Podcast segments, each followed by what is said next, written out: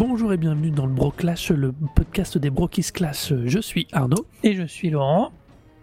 Et pour cet épisode un peu spécial, nous avons un invité, Draven. Bonjour. Salut, salut les frangins. Salut. Ça va? Ça va, ça va. Et donc, euh, Ravi de t'accueillir. Vous avez une Ah merci, c'est cool. Oh, ben, vu le sujet, vous savez qu'il n'y a pas besoin de demander deux fois. hein. Eh oui, eh oui, donc vous avez bien compris, si Draven est là, c'est que nous allons parler de Star Wars.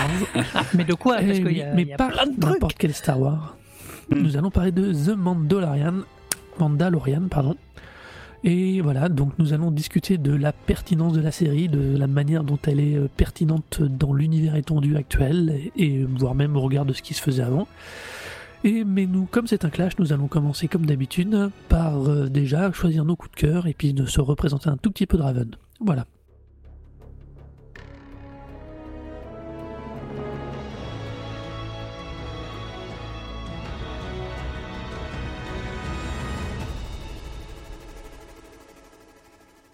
Donc Draven, t'es qui? Euh, alors, en quelques mots, je suis euh, principalement podcasteur, un petit peu musicien aussi à côté. Euh, alors les podcasts très vite, podcast cinéma, podcast où je raconte ma vie et podcast sur la plus grande série de science-fiction à la télévision, alias Battlestar Galactica. Je vous redonnerai peut-être plus de détails à la fin de l'émission, mais voilà pour ceux qui éventuellement ne me connaîtraient pas. Et grand fan de Star Wars, euh, toujours, euh, ouais, ouais, toujours content de pouvoir évoquer la saga. J'ai pu le faire dans mes podcasts, j'ai pu le faire à droite à gauche aussi, et ça c'est super classe. Donc voilà, merci. Et Eh bien voilà, donc on va donc du coup, après cette très bonne présentation, j'aime Ouais. bien, attaquer avec les coups de cœur. Comme- Laurent, c'est quoi ton coup de cœur pour cet épisode? Alors, mon coup de cœur est une série de science-fiction de 2020 créée par Alex Kurtzman. Je fais, je fais suspense évidemment. Alors, Alex Kurtzman, on le connaît pas trop. C'est un des copains de J.J. Abrams. Et donc, la série s'appelle Star Trek Picard. Évidemment. Parce que sur un podcast de savoir, il fallait que mon coup de cœur ce soit le Star Trek Picard, qui est donc le retour du capitaine Picard joué par euh, Patrick Stewart. Euh, Patrick Stewart qui a aujourd'hui 80 ans quand même, hein, voilà, et qui relance Ah ouais. une série. Donc euh, Kurtzman était un des un des hommes autour d'Abrams pour le reboot de Star Trek, euh, donc de 2009, euh, qui a fait Star Trek, enfin Il est co-scénariste qui était co-scénariste, c'est quelqu'un qui est dans beaucoup de ses productions euh, souvent, euh, qui a relancé Star Trek Discovery, qui se passait euh, donc Discovery se passait après la, la série originelle, euh, si mes souvenirs sont exacts. Oui, c'est ça, ça se passe après. Non, ça se passe un peu avant, ça se Ah, passe juste avant, avant. c'est juste avant. Ouais. Oui, ah, pardon, oui, non, c'est juste avant. Euh, alors là, Star Trek Picard se passe euh, 30 ans après euh, la fin de Next Generation, Euh, donc la série qui avait comme euh, euh, capitaine principal donc Jean-Luc Picard, d'où son nom, qui est un Français qui vit dans les vignes euh, françaises, euh, dans la Bourgogne, je crois. Voilà. Et donc là, il reprend du service. Alors la série est, euh, comment dire ça, est- est sortie sur Amazon Prime en fait, principalement. Oui. Elle est Tout le monde a Amazon Prime. la plupart des gens ont Amazon Prime. euh, voilà. C'est vrai. Et alors, elle est, elle est, la chaîne d'origine, c'est CBS, hein, quand même, en fait, comme euh, je crois comme Discovery d'ailleurs. Oui. Et, euh, et donc, on retrouve donc notre capitaine qui a vieilli. Alors, c'est, c'est à la fois formidable parce que c'est un, c'est un des capitaines euh, historiques vraiment qui a marqué. Alors, d'abord, il y a, il y a quand même sept saisons de de Star Trek Next Generation. Il y a, six, il y a quatre films euh, au, au cinéma. Alors attention, à l'époque, on est sur cette saison de 24 épisodes. hein. Tu vois, c'est, on est quand même sur de la série euh, fleuve, euh, voilà. euh, donc, C'était quand même la série qui avait la DA la plus pourrave de non, tout le c'est, c'est- c'est- c'est- on est en 90, la série sort en 80. Mais je dis, je dis pas qu'elle est ratée, je dis juste qu'elle est tellement Bah, de son époque. c'est des maquillages, quoi. C'est des vrais maquillages. C'est des. Les vaisseaux commencent à être euh, numériques, commencent à être. euh, Ah, le chef du prosthétique, j'espère qu'ils l'ont abattu. mais, non, mais c'était- voilà. Mais ça reste une série euh, absolument formidable sur les thèmes qu'elle aborde, sur le.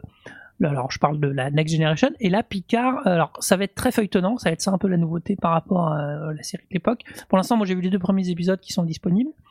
Euh, et c'est vraiment réussi. Alors là, on a effectivement aujourd'hui une direction artistique qui était comme Discovery, qui était très belle dans la, la lumière, qui est un petit peu euh, abramesque en fait. hein. Ils ont gardé un petit côté euh, Ah ouais. très pas tape à l'œil, mais très euh, dans des vaisseaux très lumineux. Voilà, il y a un côté Hum, hum. très beau. Patrick Stewart, il est formidable, mais il- Patrick Stewart, il est le capitaine Picard. Enfin, il y a, il y a, il y a zéro problème. Alors, il, il fait pas de l'action, hein, c'est pas Indiana Jones. Mais euh, du coup, il y a une intrigue qui démarre, euh, qui reprend déjà des éléments très forts de la série, les Borg, les Romuliens. Enfin voilà, il y a- dès le premier Ah ouais, épisode, euh, il mélange un peu tout. Et Ah ouais. ouais. ouais, et c'est à, l'image d'un complot. voilà, sur il a quitté la, la fédération. Donc il y a vraiment, tu sens, tu sens ce qui avait été On est reparti sur de vrais Star ouais, Trek. voilà. Tu sens ce qui avait été un peu reproché parfois à Abrams, euh, encore plus sur plus sur euh, Star Wars d'ailleurs que Star Trek, où euh, le mec qui écrit ça, il connaît les séries, il, un- il aime ça, et voilà, ça marche. Je sais pas du tout où ça va aller, mais vraiment, en tout cas, sur le démarrage, lui, il incarne ça, ça marche. Alors, il y a des acteurs qui vont revenir. Il y en a un pour l'instant qui est revenu dans un rêve. Bon, tu sens qu'il y a des acteurs non, euh, ah non, euh, William Shatner, il est en état, le pauvre. Non, mais il y a Data, Data euh, qui fait partie de l'intrigue d'ailleurs. euh, Data qui est un personnage mythique, qui est un, andro- un androïde de synthèse. Et effectivement, à Mm. l'époque, ce que disait Arnaud, euh, Data, pour dire que c'est un androïde, il est maquillé un peu en, en espèce de poudre d'argenté doré sur la tête. Ouais, ouais. Et en fait, euh, notamment quand ils ont passé Next Gen, en- Next Gen a été euh, remasterisé, euh, bah il y a des fois tu vois que le maquillage il est, Oui. en fait il est pas toujours euh, bien. Enfin, voilà, Ah, bon, j'ai merde. pas vu, ça m'a pas sauté aux yeux, mais bah oui, c'est des mecs. Bah, là, où ils ont eu, là où ils ont eu de la chance, c'est que c'était une série assez paradoxalement comme les- qui a été tournée en 35 mm Ah ouais. à l'époque, ce qui est Mm. très très rare.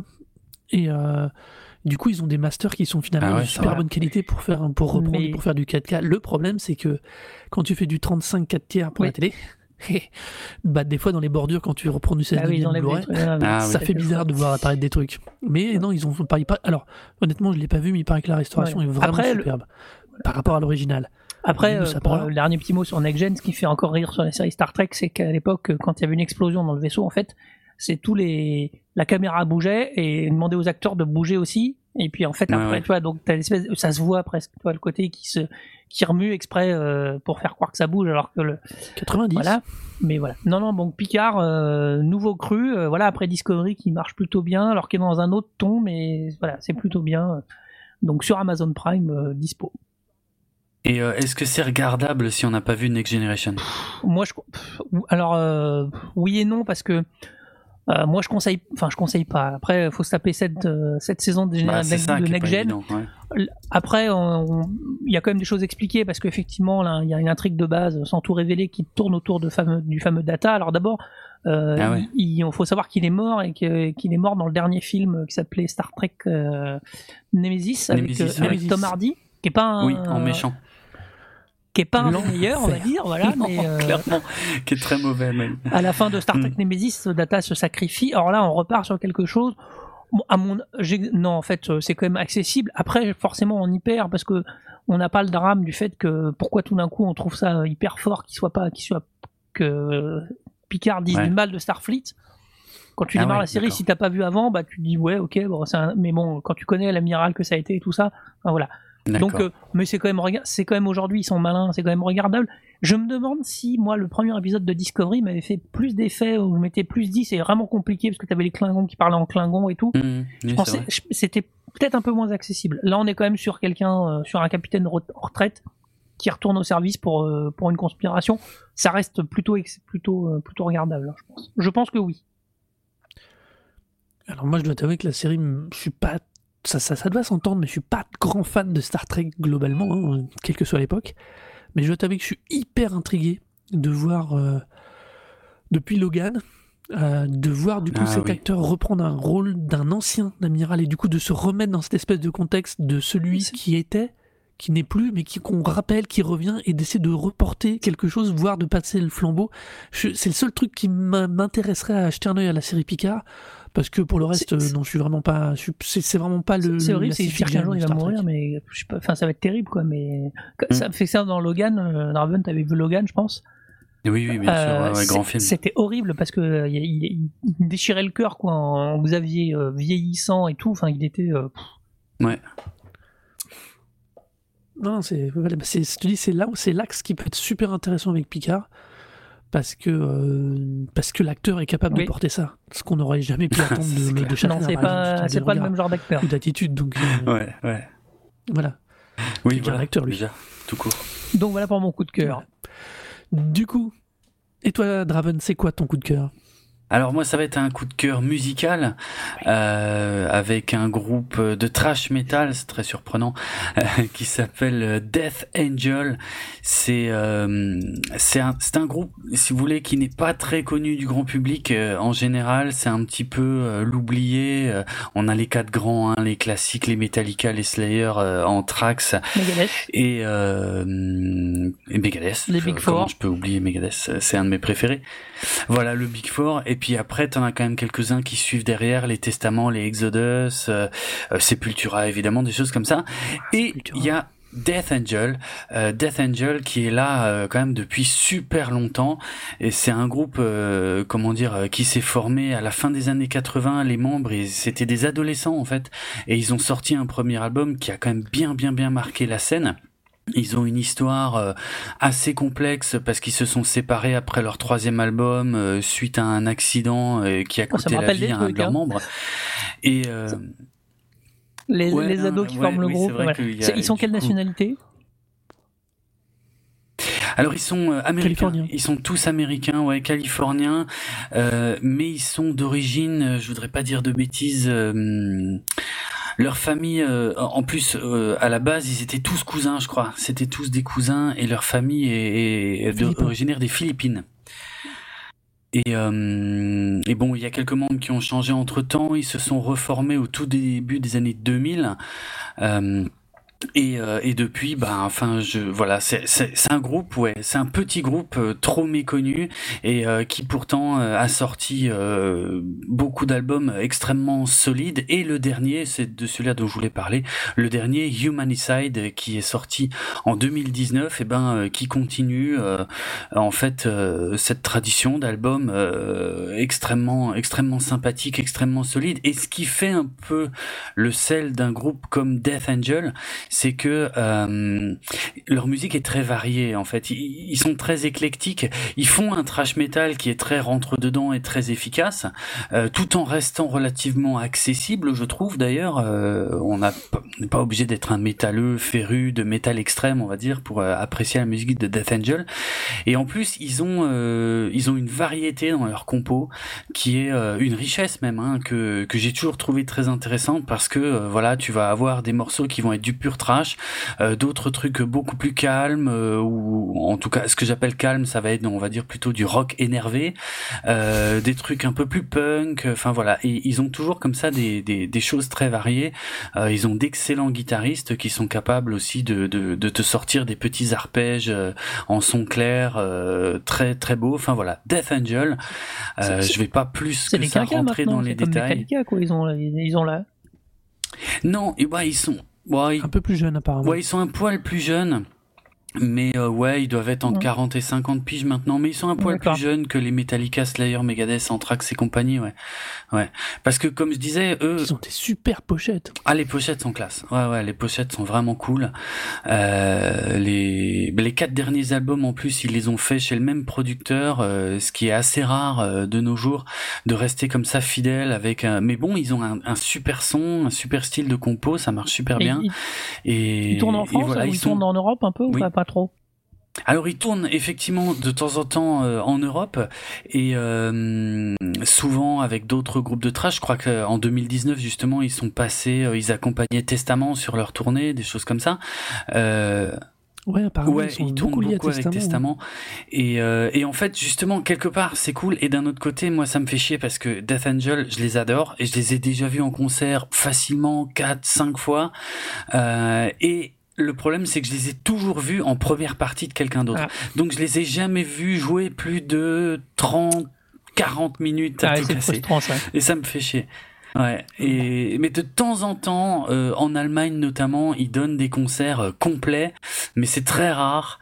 Et, euh, et j'aimerais bien les voir moi une fois sur un, un set complet, quoi, parce que euh, J'adore tout ce qu'ils font, j'ai tous leurs albums, euh, tous leurs lives, euh, tout, tout, tout ce qui est possible de trouver. Et je les ai déjà vus plein de fois, comme dit, mais jamais sur un set complet. En fait, c'est toujours, euh, ils jouent six morceaux, quoi, six, sept morceaux. Et euh, voilà, quoi, genre un ou deux du dernier album, et puis euh, quatre euh, classiques, quoi. Ça passe vite. Hein. Donc voilà. Mais j'espère les voir un jour sur un set complet, ouais. Bon, bah très bien. Oh, ça Mm. Faudra que j'essaye, moi qui suis bon. un vieux mais fan de Metallica euh, convaincu. Oh. Faut que j'essaye de, de- d'écouter autre vrai. chose. euh, Enfin, tu vois, de s'ouvrir un peu de temps en temps. Ouais, ouais, bah c'est très sympa. Franchement, Death Angel, euh, et c'est très accessible sans être euh, de la soupe. Hein. Euh, Je dis pas ça du tout, mais euh, voilà, j'adore et on, on pense pas assez à eux. Ok. Et donc, quoi, Arnaud, c'est quoi ton coup de cœur à toi? Alors, on a fait une série télé, on a fait de la musique, et bah moi, ce sera une série de comics. Euh, ça va pas non plus être très, par contre, moi, très original. Euh, Mutafukaz, dans le cadre du label 619, a sorti un troisième, je crois que j'en avais déjà parlé en plus, un deuxième spin-off par un don de l'univers qui s'appelle Loba Loka. Alors, on Euh, avait fait un épisode il y a très longtemps Mm. sur, euh, Sur son gros Mutafukaz. morceau euh, sur Mutafukaz. Mais est- là, c'est le spin-off donc en comics, en petit comics qui ressort euh, un tous les mois et demi. Euh, c'est Run toujours au scénario et c'est Saint-Gelin Saint Saint-Gelin au dessin. C'était un de ceux qui avait fait euh, le tome 0 euh, de la série Mutafukaz, celui où on avait la préquelle entre guillemets de l'univers de Mutafukaz. Et euh, comme d'hab, c'est euh, toujours cette espèce de, traitement un peu ultra violent, ultra hardcore, mais en même temps dans un univers euh, relativement réaliste avec des j'adore ce style Relativement. Hein. oui On est toujours sur un. Sur, il me semble dans Mutafukaz, il y a un des deux héros, c'est un gamin avec un crâne en feu. hein. voilà bah justement on est dans ce type de décalage ça veut dire que c'est du fant on est plus près du fantastique finalement que de la SF ou du Ouais. truc euh, comme ça et euh, une fois de plus ça prend un personnage qui serait la fille d'un des personnages principaux de Mutafukaz et puis qui a besoin de- de- d'exorciser sa violence il y a toujours une espèce de, de traitement très étrange autour de la violence qui est super intéressant euh, qui était déjà intéressant dans Puta Madre, qui était euh, le premier spin-off de Mutafukaz. Et voilà, là le 4 va, il vient de sortir, ou à sortir, ou est déjà sorti, peut-être même le 5 au moment où l'épisode sortira. Et bah, je vous recommande chaudement parce que c'est du bon comics, c'est de la bonne BD, c'est une production européenne, et euh, je trouve que vraiment c'est. euh, Enfin, ça vaut le coup, quoi. Et du coup, en France, c'est le label 619. C'est la- le label 619 qui est donc euh, l'es- le label euh, entre guillemets indépendant de euh, Ankama et qui est donc euh, emmené par Run et qui sort ça euh, par petits fascicules avec un coffret pour les tous les regrouper à la fin. C'est par groupe de 6. Sympa. donc s'il y en a 6 pour Puta Madre, il y en aura 6 pour Lo- Loba Loca. Voilà. Super. Je crois Ouais. qu'il est temps d'attaquer le clash. Et maintenant, nous allons parler de The Mandalorian.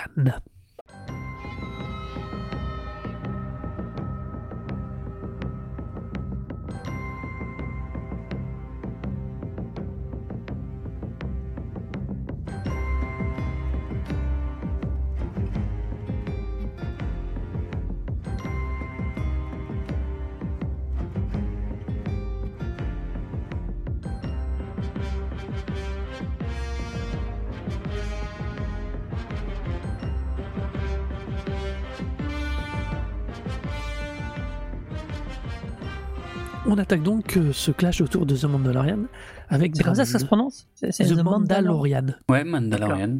Mandalorian. Je suis impatient de savoir comment ils vont le prononcer en français. Pas moi. Le Mandalorian, ça marchera pas. Hein. Ouais, j'espère pas. Non, le Mandalorien, quoi. Autant aller au plus simple. hein. Celui qui glande rien, ça marche aussi, mais c'est autre chose. Voilà. Mm. Euh, donc on va donc euh, on, on va vous parler de Mandalorian. On a décidé aussi d'inviter Draven pour une question toute simple, c'est que Laurent et moi on était d'accord par rapport à cette série et par rapport à ce qu'elle donne à voir.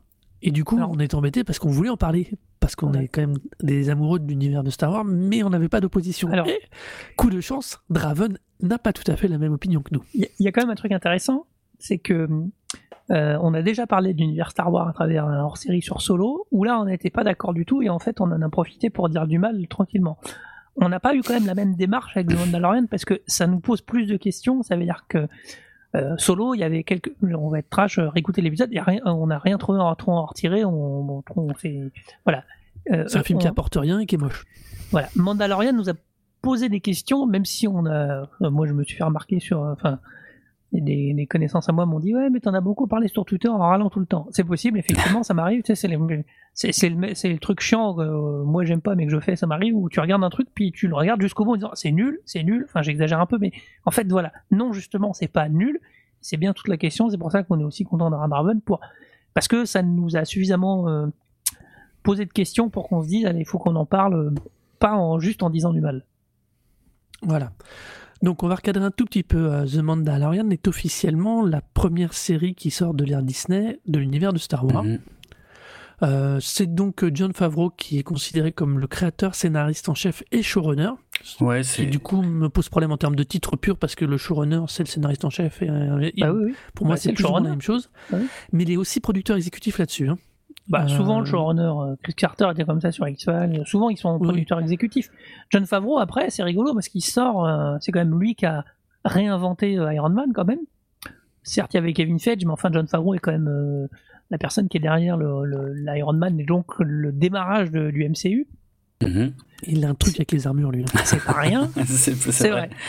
C'est vrai. C'est pas rien. On peut le voir maintenant dans les derniers. Il a un rôle parce qu'il joue. euh, comment il s'appelle son personnage euh, Happy, Happy.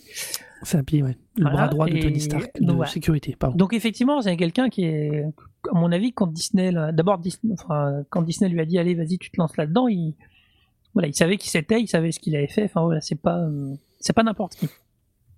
Oui, on est, oui, pour le coup, Disney est parti sur un recrutement global euh, de bons faiseurs, de gens qui savent ce qu'ils font. euh, le casting, on va en parler.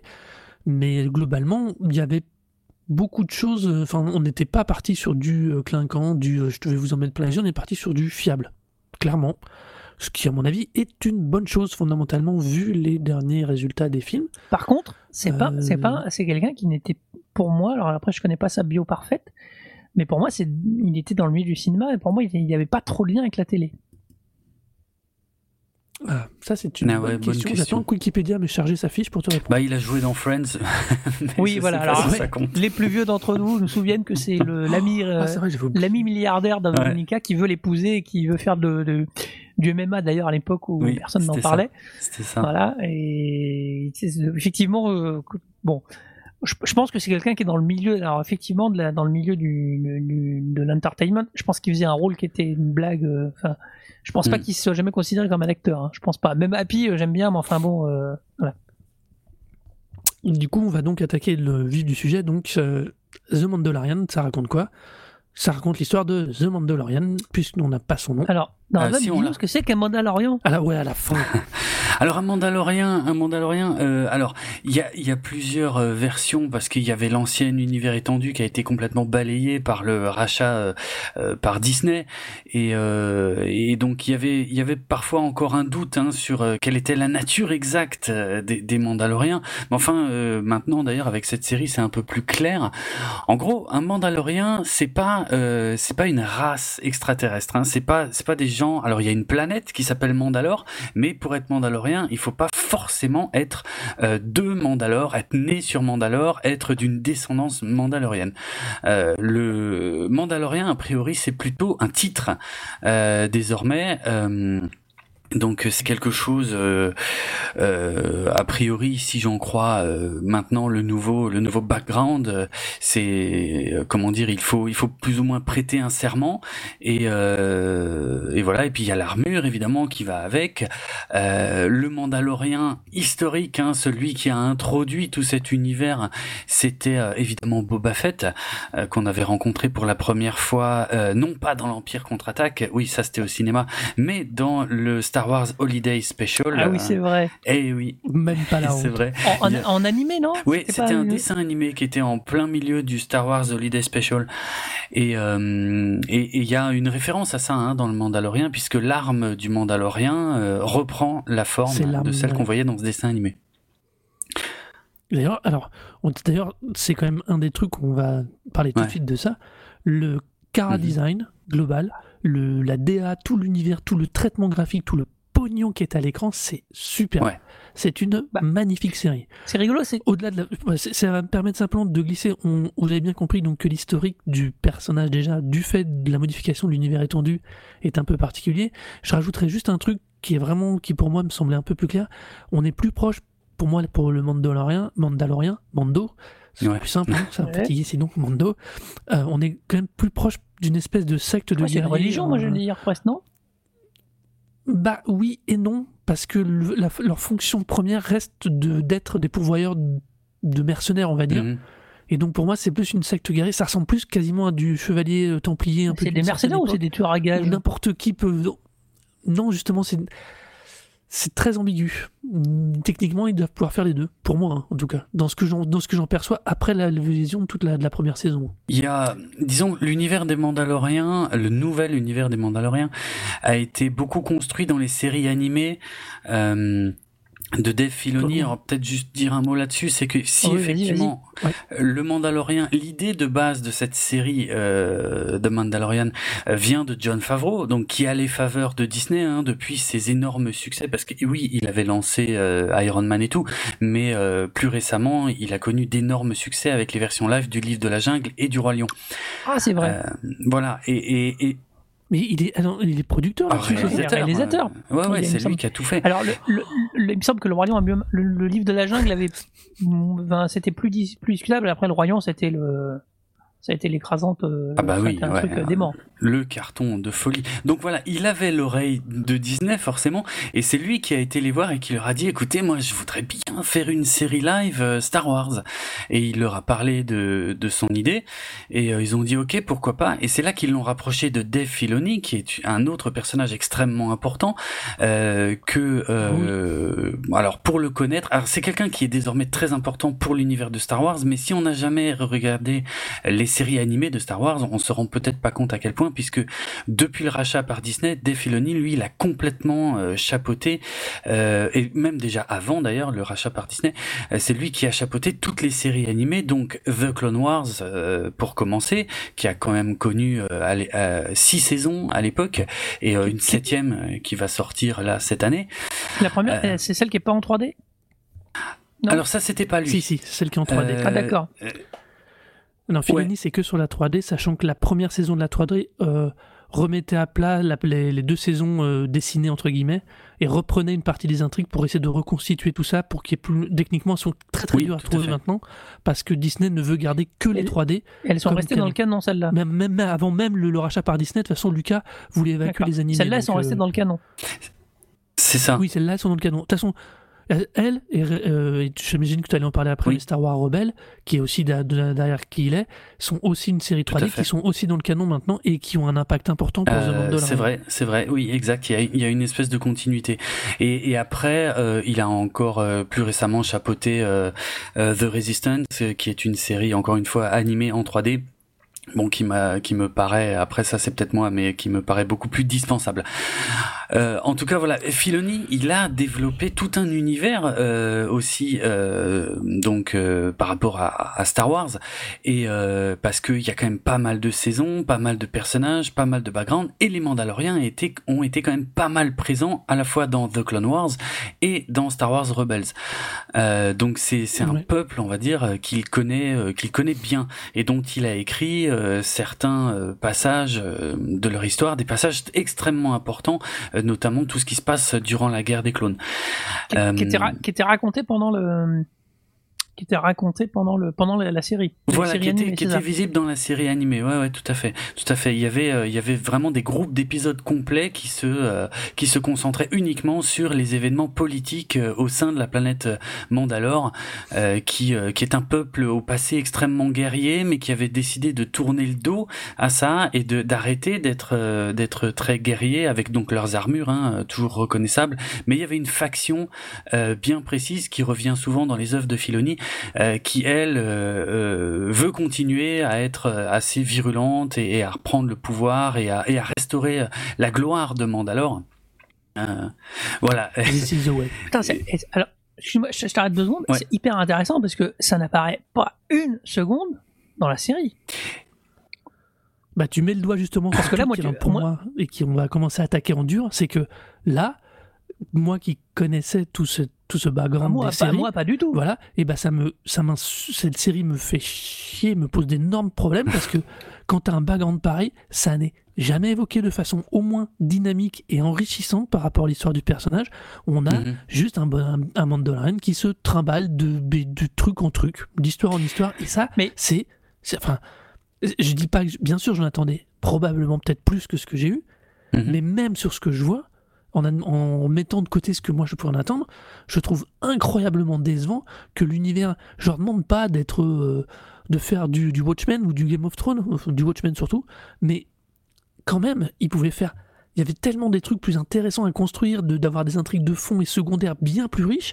Là, on est, on est dans au niveau de, ce qui est raconté, de ce qui est montré par rapport à l'univers, c'est quand même c'est affreusement basique. quoi. C'est du niveau. Euh, et on va retomber sur le deuxième problème dont, que, que, qui moi me pose aussi, c'est ok, ils nous ont fait un western de l'espace. Mais alors putain, les mecs, il y avait peut-être d'autres westerns que les merdes qu'ils ont pris comme référence à faire et à nous montrer parce que là, là les westerns qu'ils ont choisis, alors je, je, je, les vois, je les reconnais pas. Hein. Moi, j'aime bien les bons westerns, mais là, je n'ai pas vu des bons westerns. Il, y, a, il, y a les sept mercenaires. Juste un truc, après, je te, Draven, je te redonne le truc. Ce que tu viens de raconter, Draven, en trois minutes, moi, c'est ça que je veux voir. Hein. C'est ça qui m'intéresse.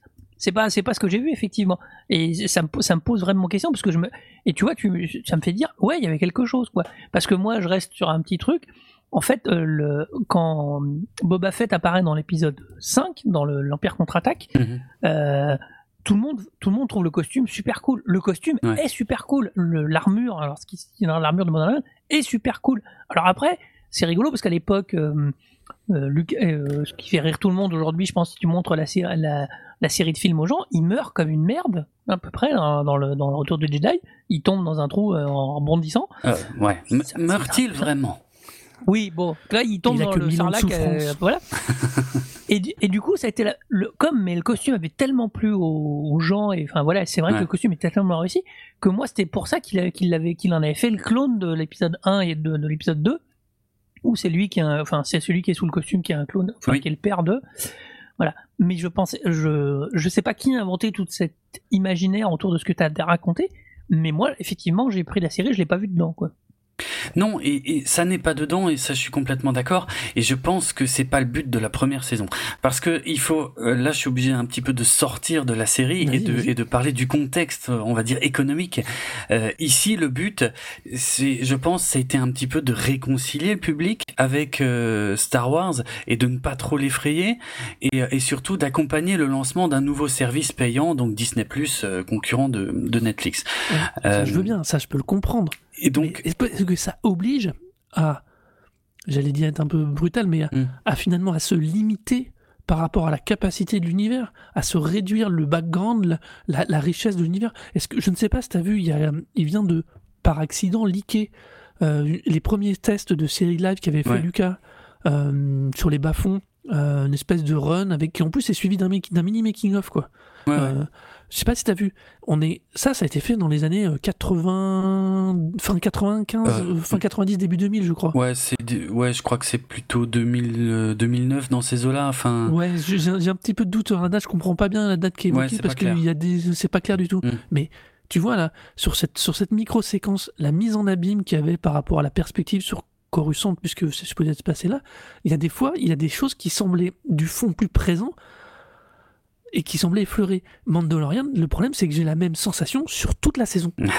Ça veut dire qu'il me manque toujours ce petit truc, ce truc qui ferait que, qui me redonnerait la profondeur, qui me redonnerait la construction, sans même parler, je dis bien, par moments des histoires qui sont, mais qui, à se pendre tellement, c'est chiant. Et, et ah tu penses qu'elle est, qu'elle est, qu'elle est le grand public, enfin, qu'ils ont voulu la jouer le plus accessible possible? Tu penses que c'est ça l'effet qu'on a nous en se disant euh, qu'il y a Enfin, t'as pas besoin de tout ce background pour suivre la série? Non, voilà. Euh, mais ce background, euh, si j'en crois euh, le dernier épisode et surtout la dernière scène du dernier épisode, ce background, il va revenir, c'est sûr et certain. mais ah, tu, peux, tu, peux spoiler, nous on, ouais, on, a, on averti dès le début de l'émission qu'il y a du spoiler, donc. d'accord, d'accord, oui c'est vrai. eh bien, à la fin, à la fin du dernier épisode, on voit le Moff Gideon qui manie le sabre noir. Et le sabre noir, c'est pas rien. Ce sabre noir, on l'a déjà vu dans les séries animées de Euh, c'est un élément très important de la culture mandalorienne. Euh, c'est quelque chose qui, c'est un objet qui a été créé il y a très longtemps par une ancienne famille mandalorienne pour pouvoir siéger euh, au Conseil des Jedi. Enfin, je vais pas vous faire toute l'histoire en détail, mais mais globalement, c'est un symbole très important.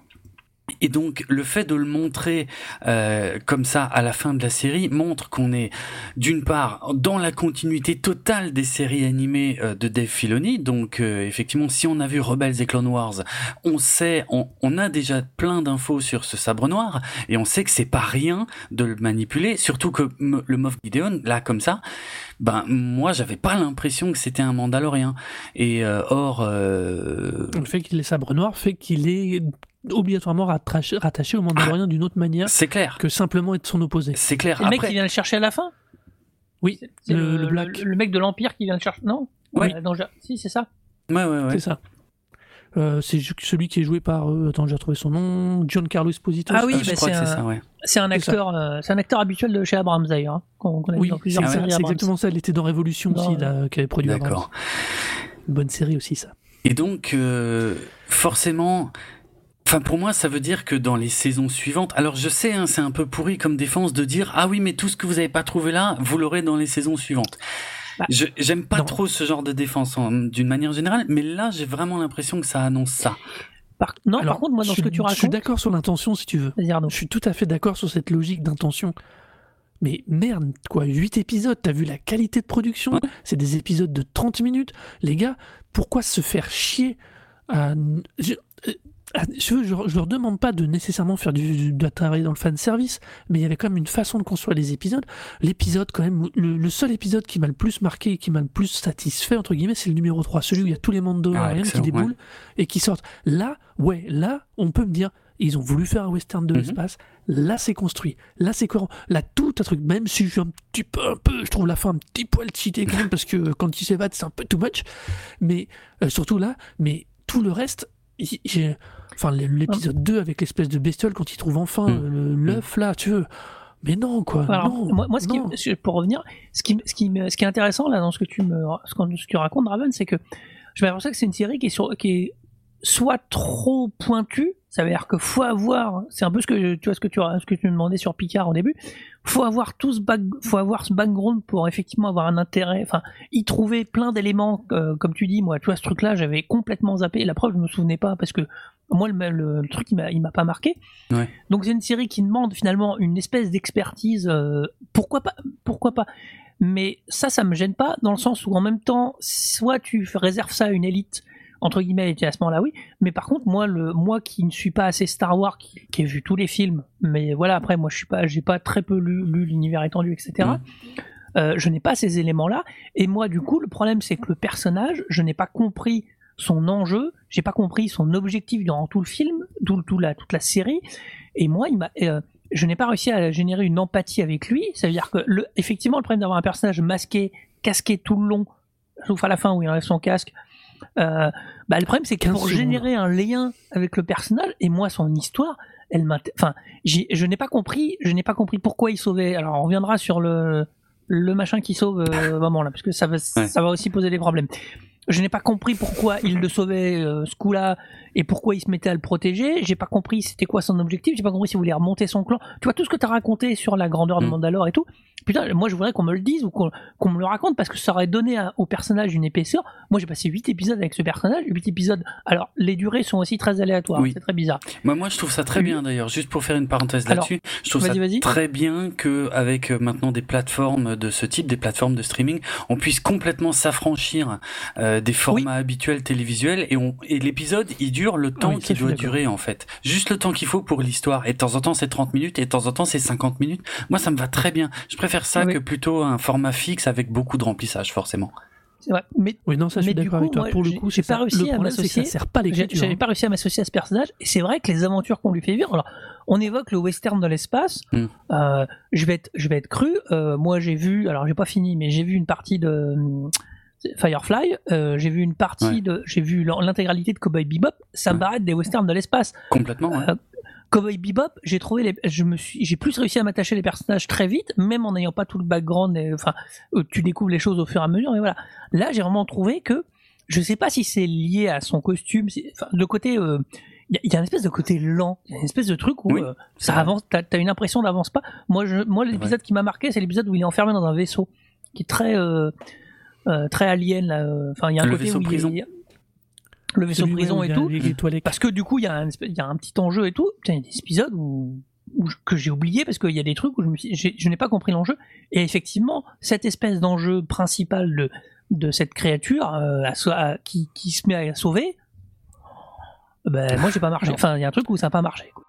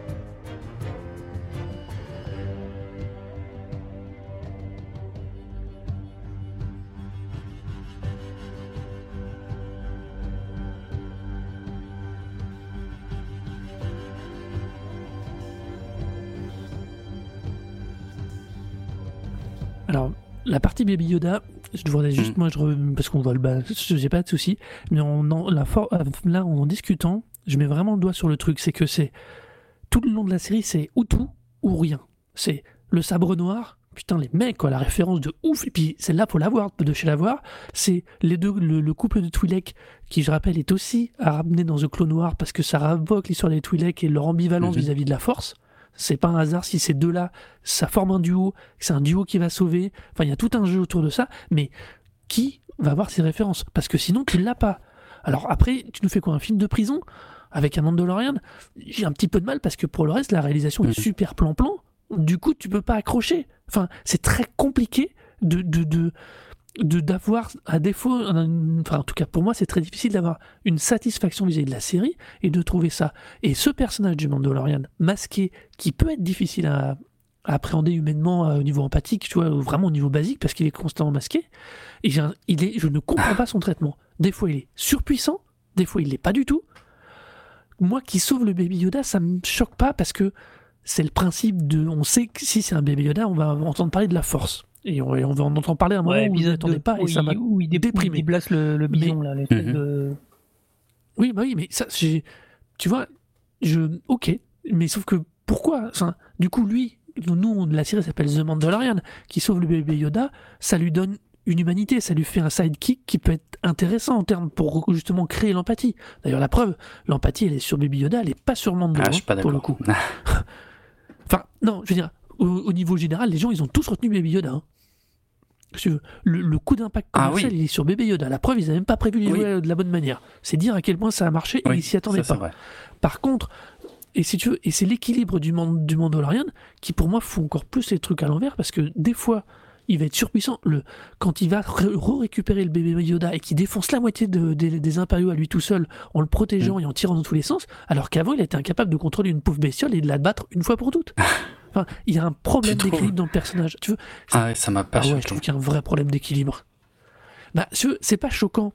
Si tu prends l'épisode 1, 2, 3, mais à bout de 4, tu dis, mais attends, pourquoi il, s'est s'est fait marrer, il s'est fait défoncer? Et je parle même pas des fois. Alors, je vais éviter de trop, euh, de trop parler du, euh, du côté euh, quand il lui faut, il faut absolument qu'il apprenne à contrôler la bestiole pour atteindre le- le- l'endroit où enfermer bébé Yoda et il revient, il en a plus besoin. Il y a- il y a- les ellipses me Ah toi moins toi- toi- que ce qu'on pourrait croire parce que c'est cohérent dans une série. On Ouais. est dans une série et parfois c'est plus rapide de faire des ellipses, ça me gêne moins. Ce qui me gêne plus, c'est la sensation d'incohérence du personnage en lui-même. Et du coup, c'est Mais- très compliqué d'être, pour moi en tout cas, d'accrocher sur ce qu'il raconte et du coup sur ce qu'il vit. euh, je ne parlais pas. Et, euh, ça, et ça cumulé avec euh, le trop passé des histoires, les scénarios que je trouve parfois ultra convenus et à base de Deus Ex Machina a. pour les 2, 3, Il y en a. le 6 et le 7, c'est assez un Et enfer. Norman, hein. toi qui connais bien Et, le euh, truc, du coup, si tu veux, ça, ça tire vers le bas. Il est, il est costaud ce personnage ou pas finalement? Oui, il est quand même, euh, il a, il a l'air quand même assez balèze, assez badass, quoi. Euh, alors, je vais essayer de répondre hein, sur de nombreux points que vous avez évoqués. J'essaie de noter au fur et à mesure. Vas-y, vas-y, pardon. Euh, Tu prends des a, notes, hein. Euh, en fait, déjà une chose que je voudrais préciser par rapport à ce que j'ai dit avant, c'est que euh, je ne pense pas du tout qu'il faut absolument avoir vu euh, The Clone Wars ou euh, Star Wars Rebels pour pouvoir bien euh, comprendre l'univers de la série. Hein. Pas du tout. Je pense moi qu'elle est euh, totalement euh, appréhendable sans connaître tous ces euh, toutes ces histoires de Mandaloriens et tout. Pour moi, ça marche très bien sans ça. Maintenant, le côté, euh, il y a un côté que vous attaquez pas mal, c'est le côté western, euh, que avec lequel je suis complètement d'accord, hein, parce que dans le sens, euh, alors le côté western, je suis d'accord. C'est-à-dire que oui, c'est un western. Tous les scénarios de tous les épisodes pourraient être, sont des scénarios de western entre guillemets classiques, voire clichés parfois. Et là, je suis d'accord avec vous. Voilà, cliché. Mais euh, je trouve que c'est suffisamment bien fait. Euh, Enfin, moi, en tout cas, ça m'a ça m'a complètement embarqué parce que euh, j'étais j'étais content. Alors, si, tu, si tu veux, dans chaque type d'épisode, parfois, je reconnais dans quel type d'histoire on est. Et il y a vraiment des grands classiques. L'épisode 4 avec le village qu'il faut défendre parce qu'il y a les méchants qui viennent régulièrement les attaquer et tout machin. C'est c'est hyper classique. C'est hyper déjà vu dix mille fois. Et et- mais la nature de la série veut ça, Ah. c'est-à-dire que avoir fait du personnage principal un chasseur de primes permet que justement il va pouvoir à chaque fois se lancer dans une mission différente, donc avec un, un endroit différent, des protagonistes différents, un équilibre des forces différent, et ça je trouve que c'est une excellente idée de partir comme ça sur ce sur ce principe-là. Ça marche très très bien. C'est un peu le comment dire c'est un peu Clint Eastwood quoi. C'est un peu le gunslinger silencieux. Et là euh, il parle pas beaucoup mais en plus il a un casque. Alors maintenant je vais je vais rebondir sur ce côté là qui pour moi fonctionne complètement. Euh, mais mais là je vous je pense que c'est très personnel. Euh, mais je trouve que c'est loin d'être aussi facile que ça en a l'air. Je trouve que c'est quand même un gros risque qu'ils ont pris de partir sur une série, je le rappelle, où le personnage principal, il est complètement inconnu euh, dans l'univers Star Wars avant le début de cette série. D'ailleurs, il n'y a aucun personnage connu dans toute la série. Il y a quelques environnements connus, mais il y en a quand même pas mal de nouveaux également. Euh, et en plus, on prend le risque parce que en général, pour compenser ce genre de choses-là, qu'est-ce qu'on fait? On va prendre un acteur super connu et puis on va dire, bah voilà, le, on va séduire le public euh, puis euh, les gens vont venir voir la série pour voir l'acteur. Ici, on prend un gros risque, on lui met un casque sur la tronche. Euh, et, euh, et à nous en fait de, de, de nous attacher à ce personnage, d'apprendre à le connaître. Alors effectivement, vous n'êtes pas les seuls à avoir relevé que il y a des fois où il est ultra badass. Le, le début du premier épisode, par exemple, il assure à mort, il, il, il hésite pas à dégommer des mecs et tout. Alors que il y a d'autres moments où il va avoir beaucoup plus d'état d'âme, où parfois il va se planter, où il va un petit peu merder.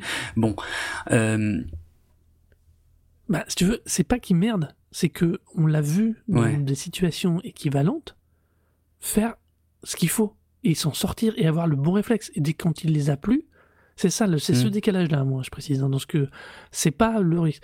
Tu, mais c'est tout, quoi. C'est c'est ce décalage-là qui me- vraiment. Ouais, me- c'est c'est- me c'est marrant, moi ça me choque pas du tout. J'ai j'ai pas vu ce décalage, tu vois. J'ai pas eu l'impression qu'il y avait un tel écart entre, enfin, d'un épisode à l'autre. euh, vraiment, En- en- encore une fois, c'est Ouais, un personnage qui est tout seul, quoi, qui fait Avec ce qu'il les peut. Jawa, avec la Jawa, il se fait un peu démonter en fait euh, quand il est accroché au machin de Jawa, ça me fait un peu. euh, Et puis pourquoi il monte au machin de Jawa? On a vu qu'il était calme et posé. Pourquoi il s'accroche sur le stand Sandcrawler? Oui, c'est vrai. Après, il y a des trucs qui sont un petit peu gratuits, effectivement, parfois.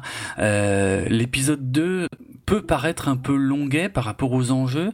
Euh, pourtant, moi, j'ai- apprécié, quoi, parce que j'y vois des références à Indiana Jones, euh, j'y vois euh, la force euh, dans Alors- cette série que je ne m'attendais pas à voir là. Ça, ça a souvent été donné le côté serial. Alors évidemment, on sait Alors que ça, complètement. euh, on sait que hum, George Lucas a, inventé Indiana Jones sur Lucas. les serials. Que, enfin, même, même, je pense que l'épisode 4, il y a un côté euh, serial aussi. Enfin, Oui, bah, c'est vrai, Flash mais- Gordon, ouais. Tout à fait. Il y a le seul truc qui moi me gêne, c'est que je prends l'exemple d'Indiana Jones. Indiana Jones, j'avais une sympathie pour le personnage Hmm. qui me permettait de lui faire suivre ses aventures un peu, euh, un peu rocambolesques, un peu n'importe comment. Ce que j'ai pas réussi à développer avec ce personnage-là, parce que j'ai vraiment l'impression qu'on me l'a, qu'on me l'a pas présenté en fait. Moi j'ai passé 8 épisodes et ça revient sur un, ça connecte avec un deuxième truc, c'est qu'au bout de 8 épisodes, je ne je- en fait je ne sais pas ce que ça raconte finalement. C'est ça qui m'ennuie. Alors on va me dire ouais, c'est des petites aventures. Bah oui, à ce moment-là, soit tu fais effectivement zéro fil rouge euh, et à ce moment-là ou vraiment un tout petit léger. Alors là, il le fil rouge, il colle un peu. Mmh. Elle a- elle a José vraiment Wetz. au côté euh, avec euh, des avant- effectivement comme tu dis des contrats ça aurait pu être intéressant sauf qu'il y a un autre truc aussi c'est que finalement c'est pas très violent en fait Ah bah c'est une série qui est alors je pense que je pense qu'il y a un problème là c'est que vous faites un mercenaire qui pour moi c'est quasiment un chasseur de primes Ouais. Enfin, c'est comme ça que je l'entends Ouais, ouais. euh, Boba Fett m'inquiétait plus dans l'épisode 5 alors qu'on le voit qu'il a quatre scènes alors il a juste quatre scènes efficaces euh, voilà Et Boba Fett, c'est un je méchant. trouve que. Oui, alors voilà. Donc, alors, mais effectivement, ça aurait été intéressant de se dire euh, que, le mec, il ait que des contrats de méchants, qu'un jour il commence à se dire, bah, je vais peut-être faire le bien. Enfin, tout ça, tous ces éléments, moi, je les ai pas eu. Et du coup, en fait, moi, je conclus la série en me disant, mais qu'est-ce que ça me raconte sur ce personnage? Comme introduction, c'est un peu long. Et l'autre truc, euh, et puis après, je vous redonne la part. Moi, j'ai l'impression que Favreau, je suis pas sûr qu'il l'ait conçu euh, en- comme tu dis, il y a des épisodes, mais moi j'ai l'impression que Favreau, il avait une espèce d'unité où je me demande si c'est pas censé regarder la suite, quoi, vu la durée que ça fait. En fait, je me pose la question parce que des fois, je me dis, euh, là, là, j'ai un bout de scène. Mm. Enfin, j'ai un épisode qui, qui manque un truc avant, manque un truc après, donc je me demande si. Alors, par contre, il a pas tout réalisé et il y a même des noms plutôt, euh, plutôt prestigieux sur la réalisation, Ouais, ouais. des trucs. Ah non, non. ça- Alors, ça, d'ailleurs, je voudrais rebondir sur un truc que tu as dit.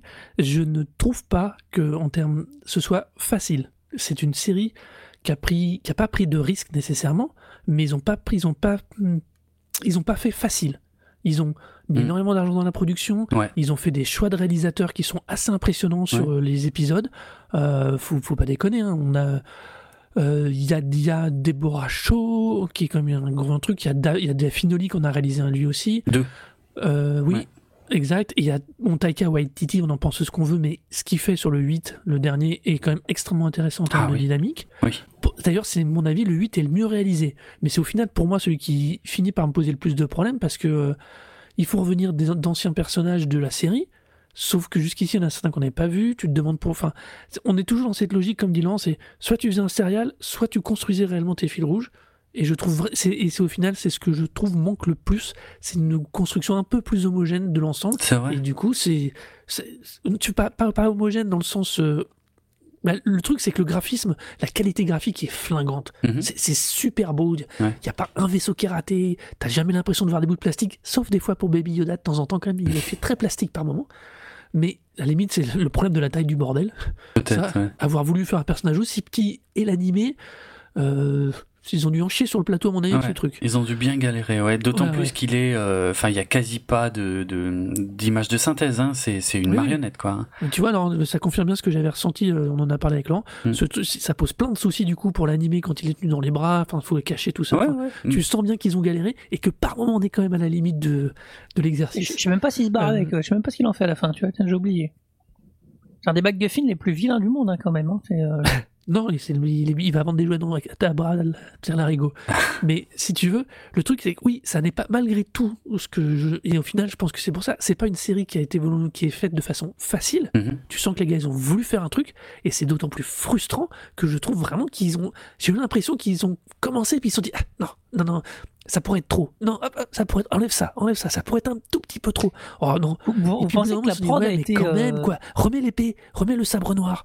Ah, tiens, puis re- remets que Waters là ouais fais-le un espèce de clone et puis qu'il évoque dire un peu un, un peu comme s'il avait vécu à une autre époque avec Lando. Vas-y glisse ça directement dans les dialogues. Vous pensez Ah, que la non, prod mais- a été compliquée? Que Qu'ils ont pas fait? Non. J'ai pas l'impression. Moi, j'ai l'impression, au contraire, qu'on a fait confiance à Favreau. euh, Je sais pas. Qu'il a pu faire un. Mais Favreau, c'est un bon faiseur Oui. et c'est un vrai, c'est un, c'est un, c'est un yes man des années euh, 2000 Oui. parce que Oui, il est peu. intelligent, il s'intègre au système et il est capable de lui-même de se censurer, de pas attendre que un studio vienne lui tomber dessus. Hum, hum. Et c'est une énorme différence à mon avis avec euh, Reynolds et euh, Abrams, par exemple, qu'on à mon avis pensaient faire des trucs et qu'ils n'ont pas pu. D'ailleurs, c'est vous, je crois que tu l'évoques, c'est toi qui l'évoquais très bien d'ailleurs avec euh, avec Willem d'Hyperdrive justement dans votre épisode de 24 FPS. Ouais. Sur l'épisode 9 Vous disiez. Ouais. Euh, ouais, à propos de l'épisode de, de l'épisode 9, vous disiez vraiment, je pense que lui, Favreau, il s'intègre très bien dans le système. Oui. Ce Il a- qu'ont eu beaucoup trop de mal les Il autres. a bossé avec Et Kevin Feige, je pense qu'il est capable euh, de s'auto-censurer dans cette logique-là. Hmm. Et c'est un truc que les autres n'ont pas, faire, n'ont pas pu faire. Donc toi, Draven, tu penses qu'on voit la série qu'il a voulu faire oui, en tout cas, j'ai vraiment le feeling que, que John Favreau, évidemment, il, il, a probablement été limité par un certain budget, euh, parce que c'est pas le même qu'au cinéma, mais euh, je pense en tout cas qu'on lui a foutu la paix. C'est-à-dire que euh, il se trouve que pour des raisons de calendrier, à peu près au même moment, il y avait la production de l'épisode 9 au cinéma par J.J. Abrams. Et toute la pression, elle était sur le cinéma. Et je pense que pour ça, on a un peu foutu la paix à, à Favreau. on lui a mis Dans les pattes parce que voilà, parce qu'il connaît euh, l'univers télévisuel de Star Wars et, euh, et ils se sont gérés tous les deux. Et franchement, je ouais non, je pense qu'ils ont vraiment fait ce qu'ils voulaient et euh, et ça, enfin moi je, je, le ressens, tu vois, je ressens aucune pression. justement, des pressions, ça aurait été de mettre des personnages connus, de mettre des environnements connus. Bien sûr, il y a des il y a du fan service et mais mais c'est du fan service moi que j'ai adoré. Euh, qui est très discret. Ouais franchement voilà il y en a à droite à gauche tu tu reconnais il y, a, il y a, mais il y avait vraiment des trucs débiles parfois hein. Euh, dans l'épisode euh, je crois que c'est l'épisode 4 la première rencontre avec Cara Dune par exemple il y a on voit Baby Yoda qui est euh, enfin qui, qui, qui passe très près d'un chat. Et ben le, le, chat moi j'étais fou. Je me suis dit oh putain excellent un, un Loth Cat et, en live en vrai j'en avais jamais vu un parce que c'est c'est un animal en fait qui était dans les séries animées Star Wars Rebels. Voilà. Et il y en a plein des petits comme ça. Il y en a plein pour ceux qui ont vu que les films aussi hein, ça marche bien aussi mais voilà, et, mais c'est vraiment des trucs de fans. Moi, je sens le truc fait par des fans pour des fans, euh, au contraire de euh, ce qui s'est passé au cinéma où c'est fait par un studio pour le grand public. Et franchement, l'approche est pas du tout la même, quoi. Euh, oh non, ça je suis d'accord. Voilà, donc euh, effectivement, on est euh, dans un hommage aux vieux serial qui ont beaucoup inspiré George Lucas, donc pour créer à la fois Star Wars et Indiana Jones. ici, dans l'univers du western, hein, il existait forcément des serials de, de western. Et euh, mais je trouve qu'ils ont réussi à la fois à faire euh, un fil rouge et à avoir quand même un, petit côté one shot. Parce que là, je vous trouve super sévère. Il y a que euh, 8 épisodes. Et sur 8 épisodes il y en a quand même il y a les trois premiers qui forment un arc complet et les, et les deux derniers qui forment un arc complet. Donc euh, il y en a trois au milieu euh, qui sont un peu plus one shot. Et je dirais ah bah oui non. Parce que par exemple le 4 c'est lui qui va amener Cara qui va Tout à fait. qui revient pour le 7 et le 8, il a une ah, énorme importance. Je suis entièrement d'accord. Voilà. Donc tu vois, on est là, on a, tu vois, bah, on retombe sur ce qu'on, le paradoxe, que quand ils cherchent à construire des fils rouges, bah c'est bizarrement, c'est tout est, enfin, c'est bancal. Le, mélange est peut-être un peu surprenant, mais c'est, ça va, c'est 8 épisodes, les mecs. c'est vraiment pas. Ouais, mais du coup, pour revenir à ce que tu disais au tout début, juste une seconde, à l'origine, il y avait 100 millions de dollars de budget pour 10 épisodes. Ils ont fait avec le même budget, ils en ont fait que 8. Bah, c'est probablement une bonne chose, au moins. Euh, mais moi, tu vois, ce qui m'ennuie typiquement, c'est que j'ai pas, moi, je vois pas d'évolution. Le personnage, pour moi, il a pas bougé entre le, entre le premier et le 8. C'est-à-dire que pour moi, tu ah, vois. Enfin, moi, j'ai pas vu ce qu'il a... mais, je, enfin, comme, comme mais le problème, c'est que j'ai pas compris pourquoi il sauvait ce truc-là, en fait. Je n'ai pas toujours pas compris pourquoi il sauvait bébé Yoda. Pourtant, cette tu veux pas l'appeler autre chose dans la série, hein. Hein. Vraiment, mais mais mais c'est vrai si, que ça si, il y a un truc où il est orphelin, où il y a un flashback où il... Ouais, mais c'est pas. Enfin, ouais. Bon, euh, le problème c'est qu'on n'en sait rien de la créature. On du, est, on est sur Yoda et, et, il joue trop le côté parfois mignonitude, les petits yeux, il, il mange le bout de vaisseau, tu vois, il, il, il suçote les, les, les trucs avec la petite boule de vaisseau et tout. Euh, pour que voilà, c'est c'est pas assez. Si moi, ce qui m'aurait intéressé, c'est ce que tu as évoqué. Je crois que c'est dans l'épisode 3 quand il refait son armure, enfin quand il quand il rencontre d'autres Mandalorians. Mais, mais c'est ça que je veux voir, moi. Je... Après, effectivement, euh, Cara Dune, j'aime bien, mais son histoire des sept mercenaires, euh, mhm. ouais. Euh, voilà. Mais du coup, en fait, moi j'ai l'impression que, que tu prends tous les éléments, tu les rassembles effectivement à un film d'une heure et demie, il y a de quoi faire. et il y a, y, a, y a, plein de trucs où ça sert à rien parce que. Donc il y a, y, a, y a de quoi faire, mais moi je sens que des fois ça se dilue en fait, que des fois il y a des choses où ça m'intéresse pas.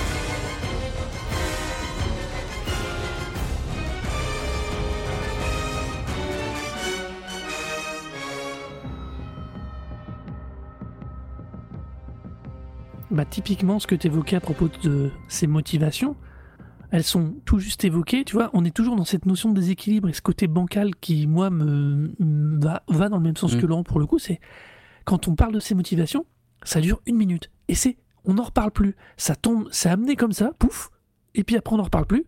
Ah oui, les Mandaloriens, ils récupèrent des orphelins, puis ils en font des Mandaloriens qui viennent Ouais. intégrer le culte. Entre Ouais, guillemets, je, je synthétise, hein, parce que c'est un peu plus compliqué, mais grosso modo, c'est dit en trois phrases, pouf, c'est plus rappelé. Enfin, tu vois, c'est cette façon des fois de balancer des infos de façon qui peuvent être quand même sur le fond, sur la dynamique du personnage. Je dis pas qu'il faut écrire des scènes de ouf.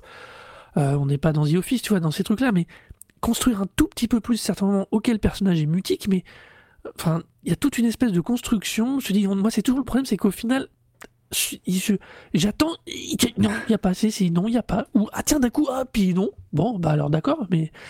Et comme je dis, je pense qu'il y a aussi une énorme part de, de frustration au final au bout du 8 de se dire c'était beau, j'adore le design des vaisseaux, j'adore le design du costume, j'adore les personnages, les univers sont ouf, l'ATT, comment il est traité, c'est excellent, on a l'impression Mm, qu'il échappait mm, de ouais. Mad Max, l'ATT, mais, mais, mais non. Mais non, au final, non, parce que lui, il est mou, il est mou du bulbe. Je comprends pas pourquoi des fois il est capable de, de générer un scanner qui va lui faire détecter qu'il y a 20 pillards qui sont passés et que le coup d'après, dans le désert, bah non, il marche plus son truc. Il n'arrive pas à voir qu'il est suivi. Enfin, tu vois, je, je- je- tous ces déséquilibres et des fois ce côté un peu euh, cas un cas. me- alors comme tu dis, je pense pas qu'il, je pense que comme tu avais tout à fait raison sur, sur ton analyse de dire la pression était sur Abrams. Lui, on lui a foutu la paix, mais à côté de ça, vu le caractère du personnage Mm. de, de Favreau, je pense qu'il a été capable aussi de pas trop en faire, de, de Oui. tout, d'avoir le bon Ah oui, pour qu'on lui foute la paix. Et je pense que voilà, je, je suis quand même relativement curieux de jeter un œil au premier C'est- épisode. C'est quoi de la réception? Est-ce que Draven, est-ce que tu sais comment ça a été Est-ce que est-ce que ça force Enfin, parce que le problème des plateformes, alors typique Netflix, je sais pas comment euh, fonctionne Disney Plus aux États-Unis, c'est qu'elles communiquent très peu leurs chiffres ou leurs retours. Alors Oui. ça a beaucoup Oui. fait parler évidemment, mais est-ce que tu sais si la série a été globalement appréciée ou pas? Bah oui, euh, globalement, effectivement, c'est le mot. Euh, il semblerait que beaucoup de fans se soient retrouvés sur The Mandalorian, là où on a une, euh, une nouvelle trilogie euh, au cinéma qui, elle, a euh, vachement divisé les fans, en fait. Alors, je dis pas que tout le monde a adoré The Mandalorian, mais par rapport à ce qui se passe au cinéma, vraiment, il y a beaucoup plus de monde qui semble avoir apprécié The Mandalorian et qui même, et, et là je vais peut-être un peu dedans, mais euh, qui, qui commençait un petit peu à désespérer de ce qui se passait au cinéma et qui était, euh, enfin moi en tout cas, j'étais pas loin de commencer à me dire franchement Star Wars ça devient vraiment n'importe quoi et je pense que ça s'adresse plus à moi. Et, euh, et avec The Mandalorian, là je me dis waouh excellent quoi. Là putain je, retrouve l'univers que j'aime parce qu'on est proche de la trilogie originale qui est celle que je préfère, parce que on retrouve l'esprit original qui avait animé George Lucas, c'est-à-dire de euh, reprendre un peu cette formule euh, sériole, de rendre hommage comme ça à euh, à des choses qui se sont faites il y a très longtemps. On n'est pas dans de l'originalité folle. L'épisode 4 de Star Wars était un plagiat complet des films de Kurosawa, euh, de vieux sérioles, de choses comme ça. Il y avait au niveau originalité, il n'y avait pas grand-chose. Par contre, euh, dans la construction, dans l'honnêteté, je trouve, de la démarche, euh, ça fonctionne. Et, et le Mandalorian, enfin les Mandaloriens, d'une manière générale, ont toujours eu plutôt une euh, une bonne appréciation chez les fans. Parce qu'ils ont un côté badass, parce qu'il faut dire que le design de l'armure est quand même plutôt réussi et qu'il a bien vieilli euh, depuis l'Empire contre-attaque. Mais euh, mais en plus de ça, là où je vous trouve vraiment dur, c'est que euh, dans l'épisode 3, euh, il y a quand même cette scène où il remonte dans son vaisseau. Il a livré le le le, le, le bébé Yoda, parce qu'on on va l'appeler comme ça. C'est vrai qu'il a pas de nom. Euh, je rappelle que Mhm. euh, dans l'univers de Star Wars, on ignore euh, le nom de l'espèce de Yoda. Euh, c'est pour ça qu'on on ne sait rien, on n'a aucune info. Euh, et, euh, et donc, et- mais voilà, il le livre, il remonte dans son vaisseau, et là, y a, on voit pas son visage. Il n'y a pas un seul dialogue. Tout ce qu'on voit, c'est lui qui s'assoit à son vaisseau, qui commence à allumer tous les trucs, qui regarde une petite manette euh, dont le bébé Yoda avait démonté la boule. Il prend la boule dans la main, et là, pour moi, mais il y a une émotion de fou qui se passe sans que je vois le visage du mec. Quoi. Ah, Et je comprends et je, je, je jubile en fait quand il éteint le vaisseau et quand il retourne chercher le petit quoi. Moi c'est sur le 1, c'est dans l'épisode 1 le de 3, ça? ça, c'est le 3. C'est le 3 où Ah il oui, le rechercher oui, oui, oui. Ah ouais. Dans le, dans le 1, Oh, putain. il, le, il le voit pour la première fois tout à la fin. Dans le 2, euh, c'est la parenthèse. Ah Oui, c'est l'œuf pour récupérer le. le Voilà. Mais- c'est l'œuf de. Et Rino. dans Tu vois, le le- 3, il le livre et il va le rechercher. Mais tu vois, Tu vois alors- ce que tu dis sur l'espèce tu de moi, Yoda pour moi, on était Tu sur vois, le ce- 3. ce, que tu dis sur l'espèce du Yoda, enfin le, le- le fait qu'on connaisse pas l'espèce, que du coup Mhm. ce soit très particulier de trouver un enfant de ce truc-là. J'imagine. Ouais, C'est pas dit. bah j'imagine aussi, ouais. C'est pas dit. Si, si, alors là, Non. par contre, non, non, là, là par Non, non, contre, c'est pas je- si, si, le, quand, on lui, quand, il a, quand il reçoit le jeton, entre guillemets, quand il va prendre la mission, on lui dit c'était quelque chose d'extrêmement rare que l'on trouve très très peu, faut nous le ramener vivant. Oui, non, mais c'est pas. C'est Mais c'est c'est oui, mais clairement dit, le niveau de rareté, Ouais, mais c'est c'est rare. c'est pas explicité quoi. C'est pas. c'est- Là, Là où je suis Ah d'accord. oui, alors pas explicité, alors pour le coup, il y aurait peut-être pas besoin. Moi, si tu veux, dans ce que tu as dit, moi, il y a un truc qui me Mm. chiffonne au final, c'est est-ce que le succès euh, critique, entre guillemets, euh, de Mandalorian ne vient pas plutôt d'un contre, d'un contre-coup de, des problématiques de l'épisode 8 et de l'épisode C'est 9 au pas impossible, je vais pas le cacher. C'est c'est pas Parce que impossible. euh, je, je suis d'accord sur le fond du sentiment que j'ai vis-à-vis de cette série qui fait que j'arrive à, à me dire que je vais quand même essayer d'en voir un de plus. Tu vois, parce que c'est vrai que elle me renvoie à la trilogie Ah, originale, qui reste celle que j'ai, je Mhm. préfère aussi. Mais Ce que- ce que je te disais, ce que tu disais, Draven avec Arnaud, on est- on est quand même allé jusqu'au bout. C'est-à-dire qu'on est allé Ouais. quand on était de se dire à un moment, alors, en râlant beaucoup, parce qu'en disant, putain, mais ça avance pas, enfin, tu vois, en, en évoquant tous les problèmes qu'on a évoqués de, de caractérisation, de, de- d'objectifs, d'enjeux, ou de choses comme ça, euh, mais on est quand même allé jusqu'au bout, parce que c'est quand même, Mm. regarde, c'est quand même, euh, enfin, je veux dire, même, même, même avec les réserves qu'on a, euh, ça se regarde, voilà, tu vois, c'est pas, il y a pas de, voilà. Euh, Ouais. Oui, moi aussi, je suis comme Arnaud, je me dis, et alors ça me permet de te poser les questions, effectivement, euh, il y a une curiosité en se disant, euh, avec en plus que tu as, moi, ce que tu m'as amené comme élément sur les Mandalorians, sur euh, comment ils vont démarrer la saison 2, est-ce qu'ils vont euh, modifier un peu le- certaines choses, dans le sens, est-ce qu'ils vont euh, euh, pour- creuser des choses, voilà, ça, ça me rend un peu curieux de la saison 2, alors il va falloir Mm. me convaincre très très vite en un ou deux épisodes maximum, parce que moi, si au bout de deux, ça reste dans la même tonalité, euh, je, je risque de, de laisser tomber en me disant, euh, je reviendrai quand ils me raconteront des trucs, quoi, tu vois, mais... Mais je comprends mais- ce que tu veux dire. Mais, mais mais du là, coup, t'as- vraiment. T'as des attentes, toi, qui ressemblent à quoi pour la saison 2 Ben, vu ce qui, euh, comment dire, euh, y a- y- moi je trouve il y a une vraie progression, hein, contrairement à, à ce que vous avez l'air de penser, euh, dans le sens où là, à la fin de la saison 2, on a des rôles qui sont nettement mieux définis, euh, pas, pas mieux, Oui. mais en tout cas euh, plus clairement définis qu'à- qu'au début de la saison, où là on découvre un petit peu tout, un petit peu cet univers finalement, et euh, à la fin de la saison, on a, euh, on sait qui est le gentil, on sait qui sont les alliés, et surtout on sait qui est le méchant. Mais ça, je suis bien d'accord, mais putain, 8 épisodes Oh, pour installer ça. C'est pas grand un chose. Non, non, pour, installer pour installer ça, alors que franchement, de, dès l'épisode 1, on est au courant qu'il est en mission pour l'Empire, et qu'on c'est un truc qui est bouclé sur le L'Empire 8. n'existe plus, hein, en fait. Ouais, Enfin, voilà. sur ce qui reste de l'Empire, pardon, excuse-moi. Oui, tu as raison, je suis pas clair. Sur ce qui bouge, Mhm. les restes de l'Empire. Euh, D'ailleurs, c'est pour ça que euh, quand on discutait avant l'émission, ça m'a fait évoquer Riposte, Ouais. le- les romans. C'est dans cette logique-là. Euh, tu vois, le 1 au 8, si tu veux, moi, en- typiquement, ce que je piche pas, c'est que entre le 1 et le 8, bah, tu pourrais quasiment enlever le, les- la moitié, voire les trois quarts des épisodes. Tu peux faire la liaison Ah, je suis directe. pas d'accord. Bah, Non, je suis bah, pas d'accord. Bah ça passe. Si tu veux, ça passe. Et c'est ça qui m'ont. Mais je pense que je parle vraiment moi comme un fan qui aurait voulu juste ce petit truc, tu vois, parce que je me sens frustré. D'ailleurs, à ce titre-là, la sortie de la saison 2 vient d'être annoncée. Elle est pour Ouais. octobre 2020. Euh, je suis très curieux de voir comment ils vont du coup intégrer euh, la série Obi-Wan. Parce qu'elle est supposée techniquement se passer dans le même espace-temps. Bon, attends, Ouais, faut qu'elle soit tournée. Non, mais attends, faut qu'elle soit tournée. euh, Elle est pas tournée encore. Hein. Alors, elle a déjà été tournée, ils ont dû arrêter le Oui. tournage parce qu'ils Oui. avaient des petits soucis de scénario. C'est ça le plus vicieux. Ouais, Celle-là aussi, elle est bien partie. Euh, C'est vrai, c'est- mais c'est si vrai que veux- ça n'est pas arrivé. Euh, mais si tu veux- De Mandalorian, on n'a pas entendu de problème de ce que, tu- ce que tu. Voilà. Mais euh, c'est vrai que je, il y a, hum, c'est, c'est vraiment, je pense qu'il y a un truc, c'est, c'est vraiment la, la sensation. Si tu, moi, la prime sensation, c'est de se dire, Ah, merde quoi, faites un effort, allez un peu plus loin, faites-moi ça un peu plus propre, arrêtez, sortez-moi cette Deus Ex Bah, Machina. les de Deus Ex. Machina, j'avoue, il y, en a quand même quelques-uns, notamment quand, quand ça repose sur la force. Euh, ouais, c'est facile. Ouais.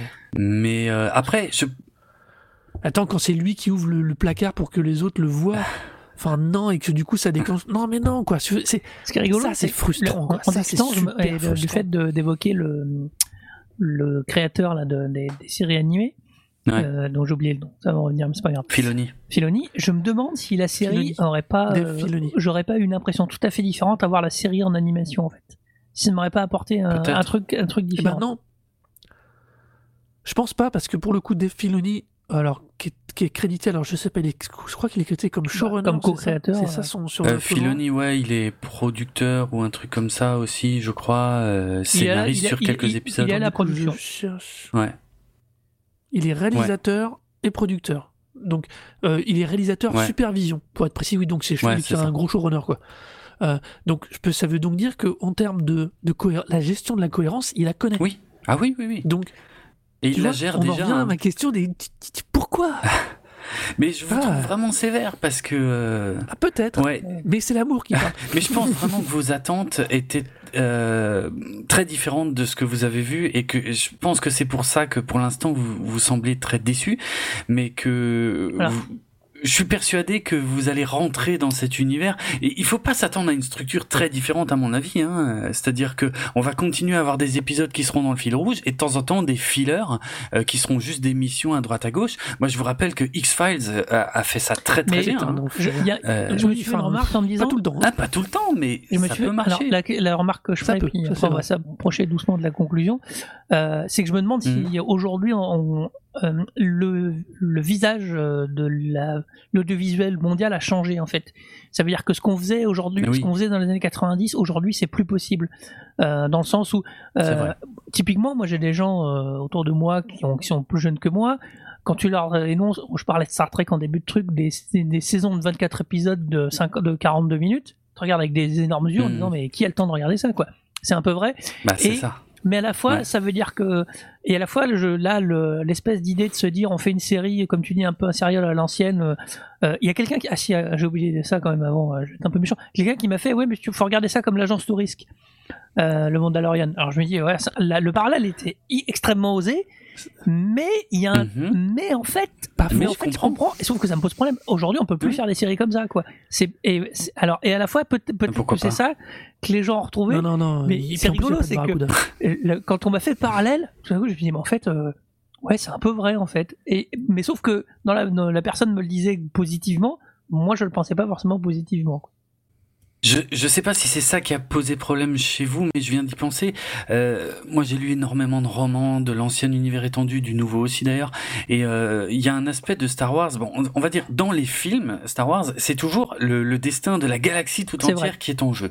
Or, dans l'univers étendu, euh, et qui est quelque chose que je retrouve dans le Mandalorian et que j'apprécie particulièrement, c'est qu'on est à une échelle beaucoup plus petite, on est vraiment à l'échelle des personnages, et juste des personnages, et ça me suffit en fait. Ça fait du bien de changer un petit peu d'échelle. point. Ouais, mais Là, pour le coup, moi, j'ai plus lu d'univers étendu Mm. que Laurent. Euh, et je suis plus, je suis d'accord avec toi. Pour le coup, moi, je n'attendais pas de Mandalorian qui me sauve l'univers, quoi. Qui là, il sauve Ouais. la résistance. Qui, enfin, tu vois, c'est un des trucs d'ailleurs qui m'avait gavé dans Solo, c'est cette conclusion, le fait qu'il soit derrière le finalement la création de la résistance. Ça m'avait un peu fait chier. Mm. Mais ça me non, pas un peu, ça m'avait complètement fait chier. Mais mais si tu veux. euh, par exemple dans la croisade du Jedi Noir ou même dans Ouais. euh, des trucs enfin, bon, même si c'est le plus facile c'est un des mieux réussis mais tu vois il y avait quand même une construction par rapport il y avait un rapport du personnage à son univers qui était mon avis qui était beaucoup plus équilibré beaucoup plus cohérent tu vois que finalement je trouve de Mandalorian tu vois un détail qui m'a qui m'a tout qui m'a mis sur le Mm. cul au début dans l'épisode 1 il récupère euh, une euh, de- du Beskar ça? Du Beskar. du Beskar, pardon, Ouais. il récupère un petit lingot Ouais. et il se fait faire son épaulette. Ouais. Et il a son épaulette. Quand il récupère Baby Yoda, il a. Je me suis dit, là, quand j'ai vu ça, le j'ai fait putain, c'est génial. Ils, ils ont trouvé un truc qui fait que à chaque mission, s'ils nous le font en sérieux, à chaque mission, il aura un petit Bectar et hop, un bout de Oui, l'armure, un bout de l'armure, un bout de je l'armure. ouais. L'épisode 2, il sauve Yoda, il a tout son armure. ok, bah, j'ai dans- bah, tu vois, ça, ça, ça, je comprends pas. Quand t'as un, un gimmick comme ça que tu peux construire, je comprends pas ce traitement, surtout. Puisque je- du coup, j'ai un peu j'en profiter pendant qu'on, en même temps qu'on enregistre pour reparler des notes. Dès le départ, c'est vrai, ils avaient annoncé ça comme un serial. Ouais. Du coup, quand t'as le gimmick de la mort par rapport à- au costume du personnage, sachant que tu veux pas montrer son visage, ça peut être vachement intéressant. Tu pouvais démarrer un épisode où d'un seul coup il y avait une épaulette et puis en mode flashback, tu vois, il y avait, tu pouvais jouer avec ça et sans nécessairement changer les intrigues qui ont été proposées dans les huit épisodes. hein. Juste, t'étais plus proche d'une construction vraiment sérielle avec un petit côté gimmick d'avancée. Tu c'est ce genre de truc ou que plus à la limite tu vois j'attendais c'est par rapport à la gestion de l'univers à la gestion du personnage et Mm. le fait d'être en série c'est ce genre de choses que j'attendais Et pourtant, et pourtant, euh, dans le dernier épisode, il récupère le jetpack. Ouais je- oui oui Tu oui, vois, oui, donc oui, sa construction, son, son développement, il est quand même pas terminé. C'est pas parce qu'il a toute l'armure ou quasiment toute l'armure, à mon avis, qu'il va pas continuer à évoluer. Euh, Je pense qu'il Ah peut bah, encore. bien parce que Ouais. euh, y a du chemin Ouais. mais euh, bah, pareil quand t'as parlé de son arme moi quand j'ai vu son arme j'ai fait ah trop fort quoi Bah j'étais j'étais content mais il n'y a pas après mais, voilà c'est Ouais, euh, il y a peut-être juste un point dont on n'a pas parlé, mais euh, euh, et, et qui semble pas vous avoir charmé vous, mais qui a quand même emmené un petit peu tout le monde dans cette série, c'est le bébé Yoda. Il est non tellement mignon. non Euh, Moi, Ah, mais moi j'ai craqué, mais je trouve ça- complet, je trouve et ça un peu pourtant, facile, voilà, euh, Et c'est rigolo parce qu'on a reproché, on a reproché, euh, on a d'abord à Lucas de Mm. vouloir vendre des jouets en faisant, des- en faisant les. de- ça date des Ewoks, hein. Ouais. c'est pas nouveau, hein. ça date de Retour de Jedi avec les Ewoks. Après, on a Ouais, quand vrai. il a fait Jar c'était pareil. Après, quand Disney a racheté, on dira ça va se passer. Euh, bon, ils ont fait les, les bestioles qui sont sur l'île de Luc là. euh, les porgs et tout. Donc, Les en fait, ouais, moi, ouais, tout à fait. ce qui, ce que- là où je, que qu'il fasse des trucs mignons, ça me choque pas. Après, il est un peu central dans l'histoire et pour l'instant, euh, ouais. Alors, j'avoue que de temps en temps, il détourne un peu. Ça, ça relève d'un truc qu'on a, dont on n'a pas trop évoqué, qui est le ton. C'est-à-dire que je trouve que, en fait, c'est soit un peu trop de comédie, parce que ça, ça- c'est un peu le, le truc rigolo. Mais du coup, dans un univers où moi, j'ai pas envie d'en voir. En fait, moi, Mm. j'ai envie de voir du, j'ai envie de voir de, j'ai envie de voir Boba Fett. Moi, voilà, j'ai envie de voir Boba Fett qui tue des mecs, quoi. Et Oui, ah non non moi Voilà. ça j'aime bien et du Mais ça, coup, tu le verras le décalage de ton Ah ouais. ça j'aime bien tu l'auras jamais. bah ouais, mais du coup, C'est et du coup, ce truc-là, oui. voilà, alors, je sais pas comment ils vont le traiter en truc, mais euh, voilà, un coup il est exposé, un coup il est dans sa bulle fermée et tout. Enfin voilà, il y, a les- il y a des choses où, moi, moi, j'avoue qu'il, oui, évidemment, qu'il est mignon, fond de- mais pour moi son vrai problème bon, au-delà de sa euh, voilà, comme, mignonitude euh, comme objectif de, de, non mais de série, on ça l'a déjà dit, hein. Non, j'ai moins accroché, j'avoue. Puis en plus, on l'a déjà dit, hein, le vrai problème, c'est qu'au final, il ressemble plus à une espèce de clé anglaise, à une espèce de Ah bah, c'est Deus Ex. Machina quand. bah, c'est vrai. Hein. Il est, il est, il est, il est un, il est un moteur d'action. au bout d'un moment, il- quand la première fois il utilise la force, ok, pas de problème. Il dort, il est Hmm. fatigué, il faut qu'il becte. Il becte n'importe quoi oui, d'ailleurs. c'est oui, c'est excellent. C'est rigolo. drôle, Enfin, ouais. Moi, j'ai pas de souci avec ce décalage de ton parce que c'est quelque chose qu'on avait justement déjà dans la trilogie d'origine, la vraie trilogie. Et je trouve que ça, pour le coup, c'est une bonne idée d'essayer de le retrouver.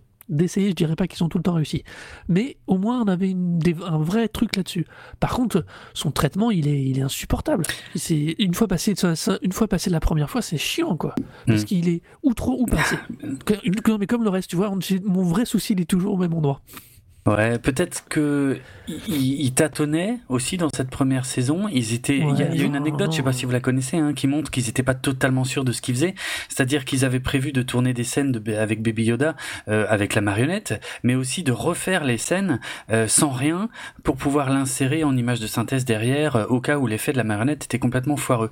Et c'était euh, sur le tournage d'un des trois premiers épisodes où ils ont euh, tourné avec euh, ah comment il s'appelle maintenant le, le réalisateur qui joue le client parce qu'il a pas de nom il s'appelle juste le client euh, c'est euh, ah mince je retrouve pas son nom en plus bon bref Attends, c'est-à-dire que tu, tu, tu bah, le, le hum, Werner Herzog voilà euh, qui joue Voilà. le rôle du client c'est lui qui donne la mission qu'on pour qu'on retrouve Baby Yoda et donc ils ont l'ancien de Ouais. l'Empire. Et ben, ils ont tourné une scène donc avec lui où il devait y avoir Baby Yoda dans le plan, donc ils le font une première fois avec euh, la marionnette, et puis après ils disent bon bah on va la refaire, mais cette fois on enlève la, marionnette. Et Werner Herzog leur a dit mais attendez pourquoi vous enlevez la marionnette? Ils disent bah si jamais c'est foireux on le refera, on le mettra en image de synthèse. Et il paraît que Werner Herzog leur a dit mais attendez euh, euh, c'est quoi c'est quoi ces conneries? Vous n'êtes pas sûr de, enfin vous n'êtes pas sûr de vous? Enfin euh, voilà quoi, soyez euh, assumez un peu votre choix quoi, assumez votre Oh, truc. Et il a refusé de refaire la Pas scène mal, pas mal. Euh, sans rien dans le landau. Mais il a raison. Et je trouve qu'il a complètement raison parce que moi je trouve qu'en plus que la marionnette Ah elle marche. Moi, c'est pas le quoi. rendu, moi c'est ce que fait le personnage Alors, entre guillemets truc, dit. mais le rendu il est marrant effectivement, ça, Oui. comme tu dis, ça baigne dans la, trilo- dans la trilogie originale. quoi. Ouais. Et avec un peu de chance, ici ils se sont maintenant rendus compte de, de- du succès de, de, de ce personnage là, du bébé Yoda. Ils vont peut-être jouer avec ça. J'espère. Hein. Pour la saison trop, hein. 2.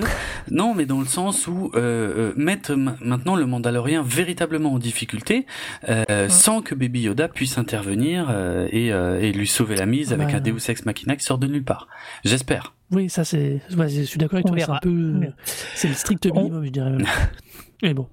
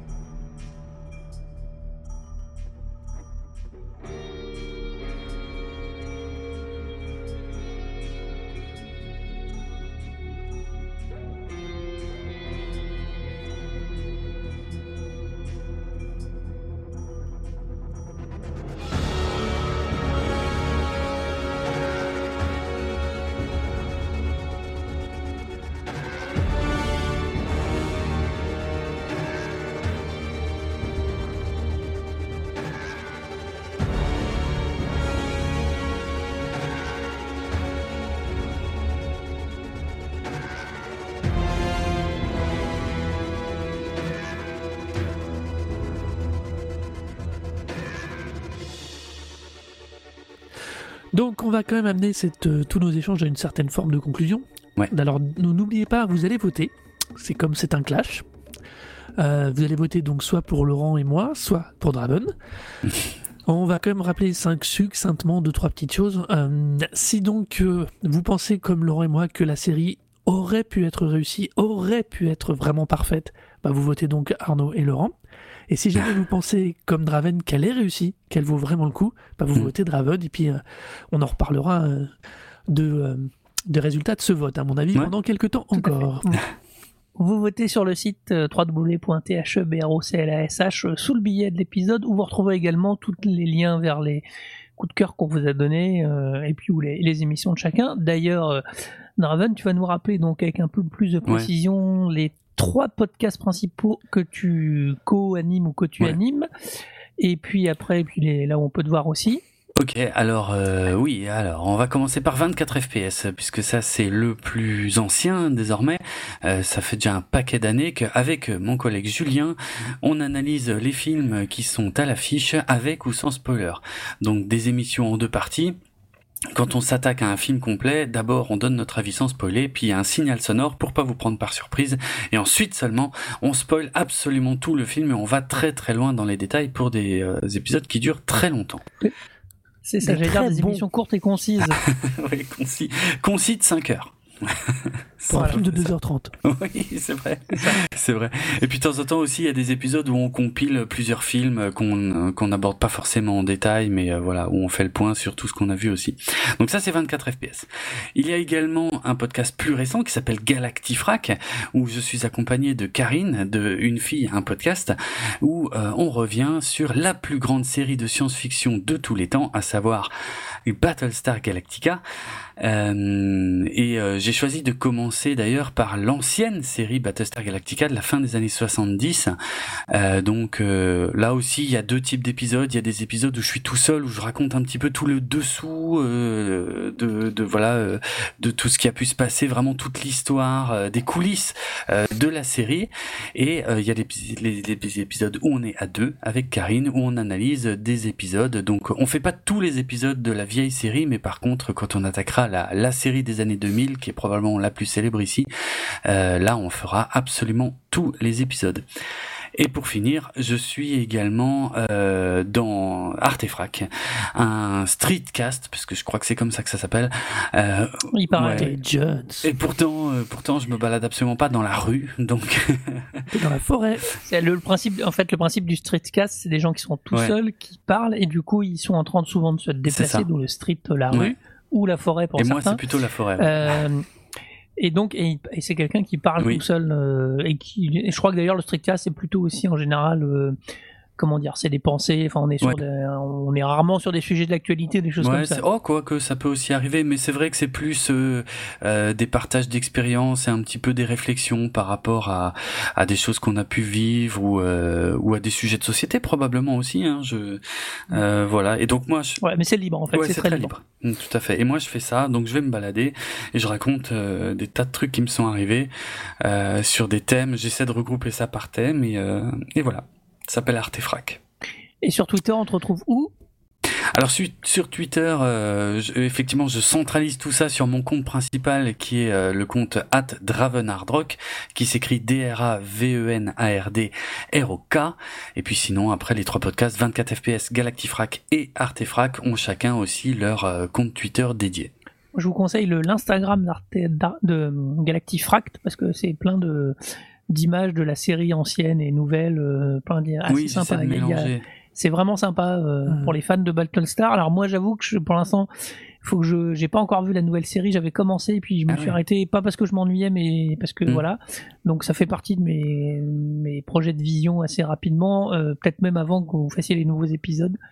Euh, la série de 78, je sais pas, je verrai. euh, je suis encore mitigé. C'est sympa parce que là, non, non, non. là, tu t'es infligé Star Trek, tu regardes les deux premiers Galactic. Bon, j'avoue, j'ai vu les, la série originale de Star Trek où voilà, bon, c'est sur les, Ah oui, quand même. sur euh, visuellement on est, enfin c'est c'est comme Cosmos 99 quoi. C'est Oui. c'est les séries qu'on vieillit mais qui avaient aussi Bah oui. plein de charme, qui étaient vraiment plein, plein de charme pour pour cette raison-là d'ailleurs. Tout à fait. Épisode 3 images, bonjour. Euh, pour le Twitter de, alors le Broclash a son Twitter de Broclash T H E B R O C L A S H pour les, les, les épisodes. Euh, moi, vous pouvez me retrouver sur le Twitter at Laurent Doucet, L A U R N T D O U C E T. Moi, c'est At Arnaud Doucet, A-R-N-O-D-O-C-E-T.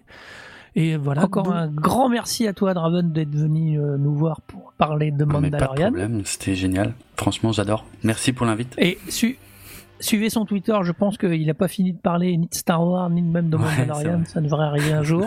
Puis suivez Balat, euh, son podcast Battle euh, Star Galactica, il est vraiment génial. Merci beaucoup. Ben, Et puis d'ailleurs, merci. un petit dernier Oui, truc, si jamais vous aimez Oh. vraiment The Mandalorian, n'oubliez pas, il sera aussi dans Wonder Woman 84. Tiens donc. Hein? Pedro Ah, Pedro Pascal Maxwell Lord dans Wonder Woman 84. Ah, Ok. Et Oui, donc ils annoncent euh, et ils annoncent Disney Plus en France pour mars 2020. 24 comme ça, Ouais, c'est ça c'est ça, fin mars 24 plus ou mars. moins. Ouais, ouais. Bon, on verra. Euh, bah, merci à tous et puis bah, bonne soirée et cultivez-vous bien. Cultivez-vous bien, bonne soirée.